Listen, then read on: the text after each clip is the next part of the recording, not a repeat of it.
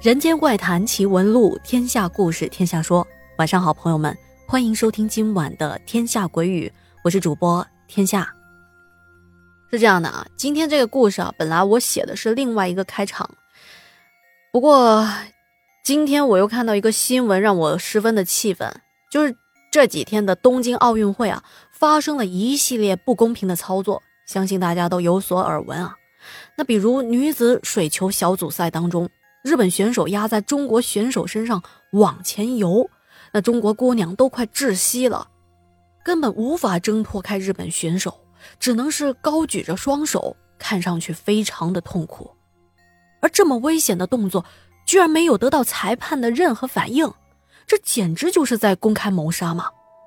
还有啊，在体操比赛当中，日本选手桥本一辉在一只脚出界的情况下。裁判还给他打了高分，赢了几乎完美发挥的中国选手肖若腾。哎，看看看看，为了金牌不择手段，哼，可真是名副其实的东道主啊！啊，道是强盗的那个道啊。借用网友的一个评论，本届奥运会令我感动的，不是那些没有得到奖牌仍然在拼搏的运动员们，而是那些。双目失明却仍然坚守在岗位的裁判们，总之啊，这事儿是越说越生气。当一个人愤怒到极致，最常见的反应就是骂人了。哎，那咱们今天这个故事就是和骂人有关的，但骂的呢不是人，是阿飘。这个故事呢是来自四川成都的山鹰告诉我的。他说啊，是他小时候听他的养父说的，是关于他们村里一个叫做老陈遇到的事情。哎，这老陈啊，在他们村可是出了名的暴脾气，村里的人都说，没想到他这个暴脾气，有一天居然能够救他一命。那究竟是怎么一回事呢？听我细细道来啊。山鹰说啊，那时候我还小。但是我认识村里这个姓陈的男人。这老陈啊，脾气非常的火爆，可以说易燃易爆炸，经常动不动就跟别人吵起架来。很多人看到他都躲得远远的，包括他的老婆，都不愿意跟他住，跑去儿子家住了。他们一家人都不想跟他在一起，因为他动不动就打人和骂人。以前他媳妇和孩子天天被他打被他骂，直到后来孩子长大了就搬了出去。包括村里的很多人都暗地里骂他，说他是个神经病。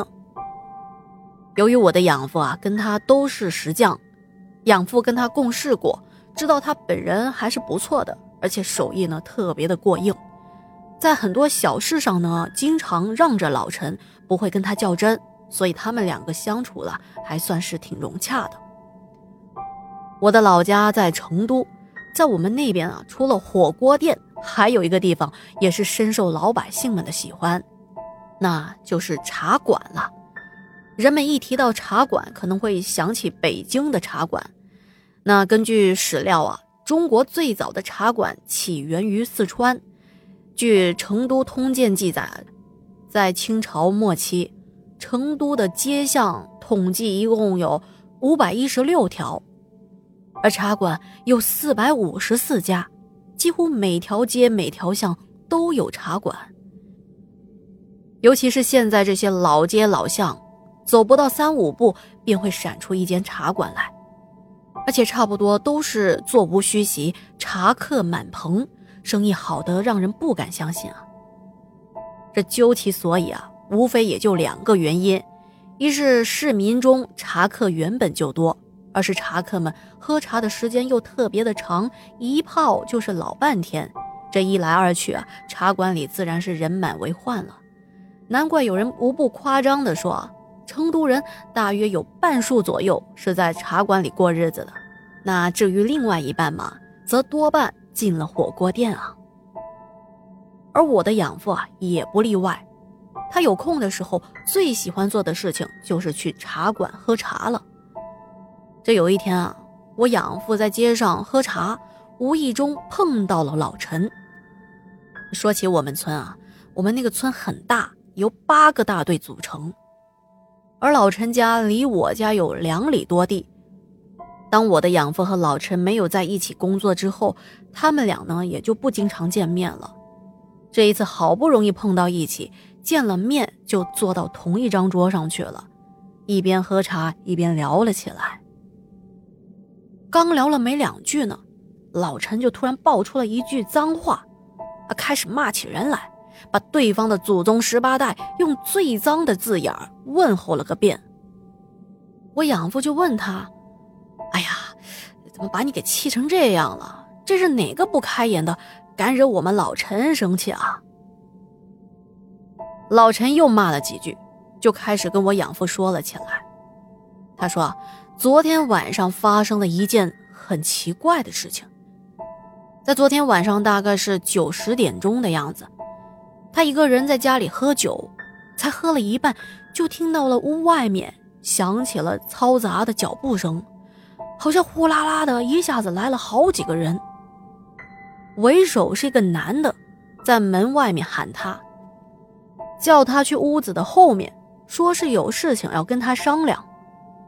老陈心想，他屋后面那是一块坟地啊，去那能干啥呢？他也没开门，就隔着门问：“你们叫我去屋后面干嘛呀？”那几个人就说了：“哎呀，去了你就知道了。”我们先过去屋后面等你，你快点来呀！老陈起身拿了一件外套，开了门就出去了。当时他想出去一下，应该就很快回来，他也没有锁门。老陈说：“当时我出了门，我还不知道怎么回事呢，也可能是因为喝了酒，脑子还有点晕晕乎乎的，就慢慢的朝着后面的这块坟地走过去。”走了几步，被风一吹啊，脑子倒是瞬间清醒了不少，就发现啊自己已经走到坟地这来了。老陈说：“妈的，叫我来坟地干嘛？他们人呢？去哪儿了？”他心想着，要不就在这等一下他们吧。而他也是贼胆大，就跑到坟头旁边的一块石头上坐着醒酒，坐在那等了十多分钟。还没看到人来，心想着，算了，不等了，就准备起身回家。他刚想起来呢，啊，就发现，哎呦我去，根本就起不来，好像一下子被人拽住了腿，动也动不了。啊，紧接着又感觉到有人坐在他的大腿上。好家伙，他说我肯定是遇到鬼了。就开始破口大骂呀，还不停的朝着自己的双腿吐口水，不停的跟鬼做斗争。老陈骂起人来可狠了，什么跟人体器官相关的这些词汇啊，还有什么挖祖坟的话，全部往往上面招呼。骂累了就歇一会儿，缓了缓，接着骂。说到这，倒是让我想起了。周星驰在《九品芝麻官》里对着大海练习骂人的那个片段，从他的嘴里不断的蹦出一些奇形怪状的这些符号啊。嗯，老陈说，我也不知道骂了多久，不知道是谁家的大公鸡叫了几声，啊，见证奇迹的时刻出现了。他突然感觉到身上一轻，哎，脚也能动了。拔腿就往家跑啊！躺到了床上，盖上被子，哎，这心也是够大的，就呼呼大睡起来。他说：“后来我也没有发生什么不好的事情。”老陈说完，又好像想起了什么事情，对我养父说：“哦，对了，在前几天啊，我做了一个奇怪的梦，我就梦到咱们村里好几个人啊。”对我说：“他问我说，你是不是老陈啊？”我说：“是啊。”他说：“听说你的手艺很好，能不能给我们哥几个做点东西啊？”我看他们几个长得挺眼熟的，可就是想不起来到底是谁。我就说：“行啊，那你要什么做什么东西，有什么要求就跟我说呗。”他说：“他们要打几个石碑，还要雕上什么字样啊、花纹。”哎。我说你们这是要打墓碑呀？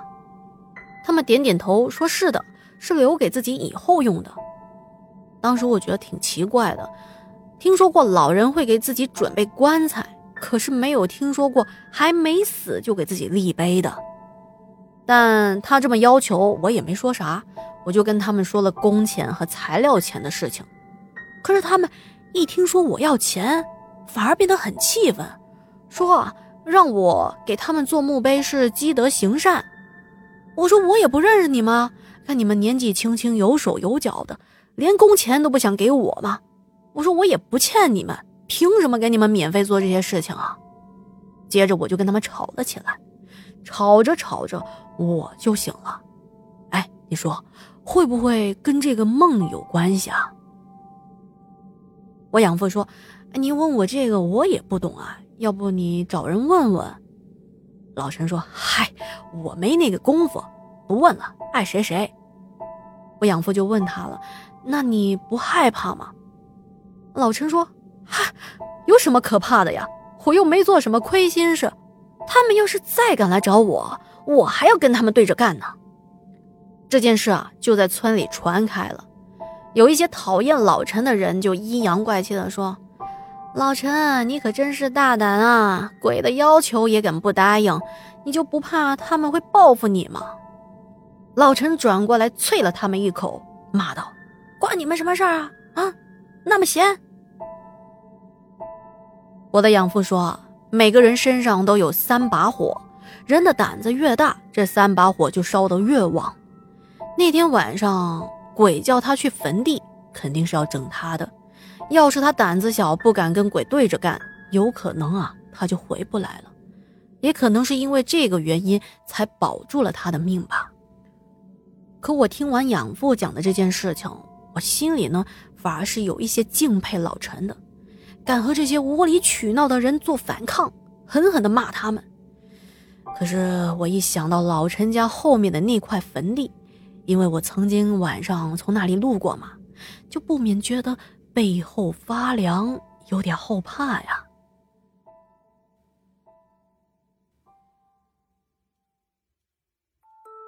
好的，那今天的故事啊，就到这里了。说回奥运会啊，根据最新的报道，今天上午的女子乒乓球单打半决赛，中国选手孙颖莎稳扎稳打，最终以四比零完美的碾压日本选手伊藤美诚。要知道啊，伊藤美诚在这一次单打之前可是信心满满啊，说一定会打败中国拿到金牌。其实这个女孩呢，也是挺厉害的，在日本选手当中。可是她这个人呢，就很招人讨厌。怎么说呢？在七月二十六日的混合双打中，他们获胜了之后，对中国选手阴阳怪气的。不过没关系啊。这一届奥运会，日本争夺乒乓球单打金牌的希望，哎，终于全部落空。哎呀，真的是大快人心，太解气了。好的，那今天的节目啊就到这里了，感谢您的收听和陪伴。如果觉得天下故事讲的还不错，别忘了帮我点赞、打 call、留言、转发。那我们就明天再见啦，晚安。